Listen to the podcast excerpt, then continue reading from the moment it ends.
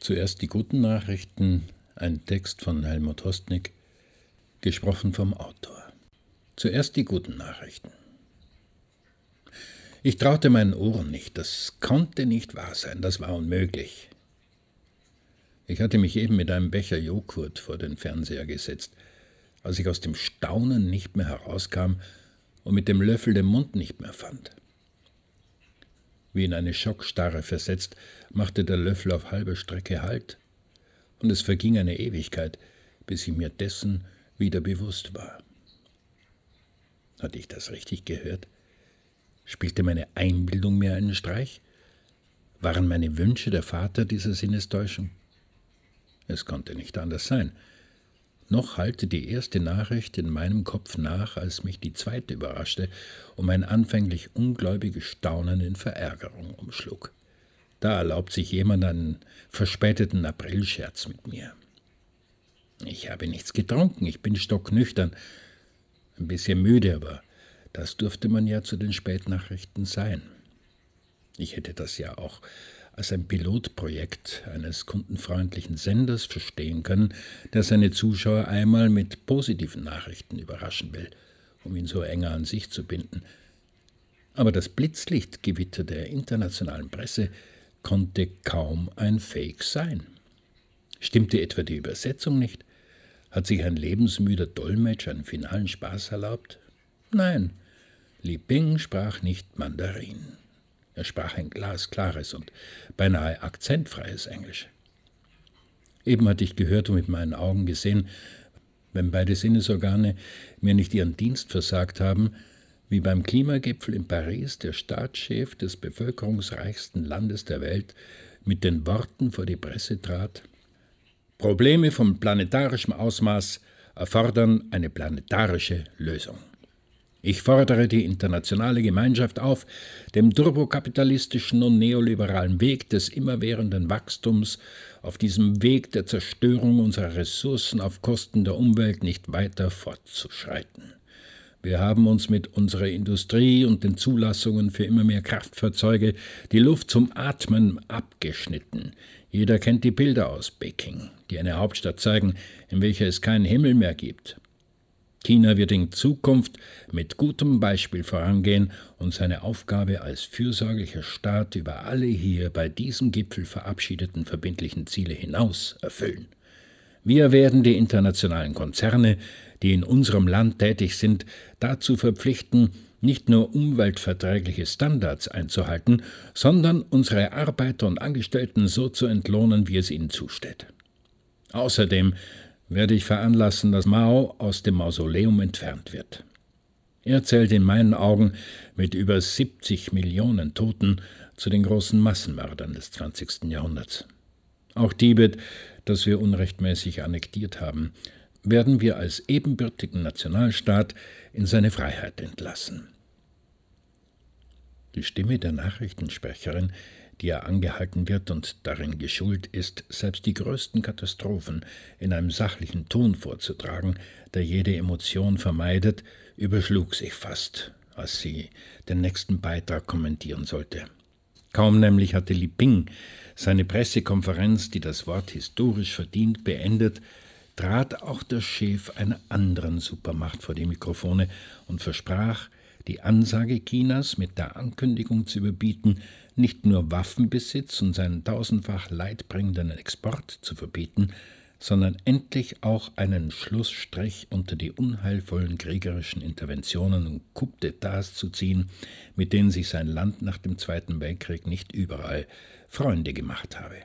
Er werde und er wird, und es sei keine Frage des Wünschens, am Ende seiner Amtszeit alles erdenklich Mögliche tun und in die Wege leiten, dass endlich Frieden herrscht auf diesem Planeten.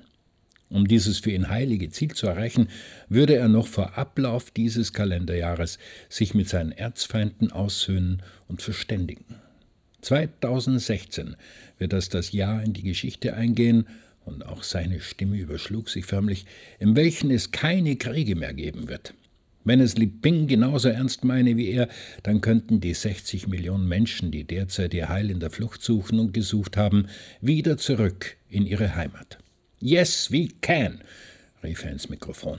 das auf diese Lautstärke nicht eingestellt war und nun ein ohrenbetäubendes Pfeifen verursachte, während nach Abblende und Schnitt Kamerafahrten auf den belebtesten Straßen der Megastädte das millionenfache Echo der Menschen einfing, für die dieser Slogan kein Lippenbekenntnis mehr bleiben durfte. Das jagte mir einen solchen Schauer über den Rücken, dass der Joghurtbecher mir aus der Hand und auf den Teppich klatschte, was mich in meinem staunenden Taumel allerdings nicht weiter beschäftigte. Was auch soll Joghurt auf einem Teppich, wenn ein historischer Augenblick den nächsten ablöst? Jetzt nämlich rief übergangslos der Begründer einer Social-Media-Plattform, und mit diesem Interview wurde das Märchenhafte, das die letzten Nachrichten auszeichnete, von einer Wirklichkeit eingeholt, die selbst das nur Vorstellbare an Fantastischem übertraf, er rief tatsächlich alle Reichen der Erde dazu auf, es ihm gleich zu tun, um mit einem Prozent ihres Vermögens ihr Auslangen zu finden, weil sie selbst mit einem Prozent noch reicher sein würden als 96 Prozent der Weltbevölkerung.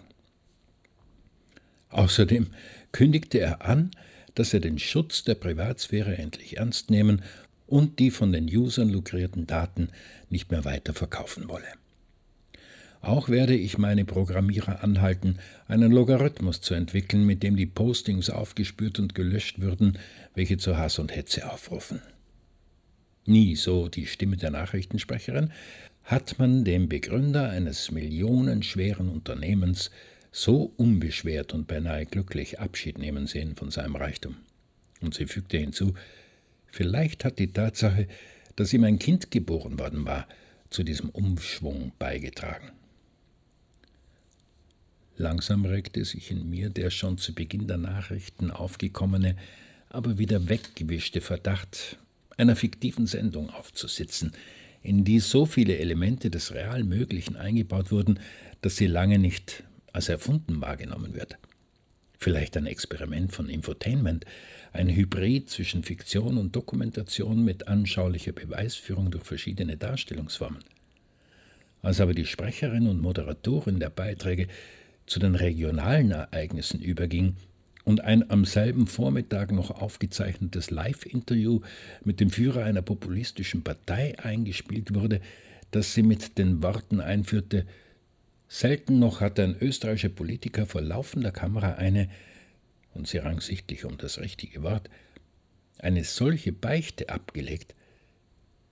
Da, spätestens da, hätte ich die vielen Wunder als weihnachtliches Wunschdenken durchschauen müssen. Aber ich blieb weiterhin wie gebannt vor dem Fernseher sitzen, als der Führer tatsächlich anhob. Ich möchte mich ausdrücklich bei allen, gegen die ich in der Vergangenheit gehetzt habe, entschuldigen.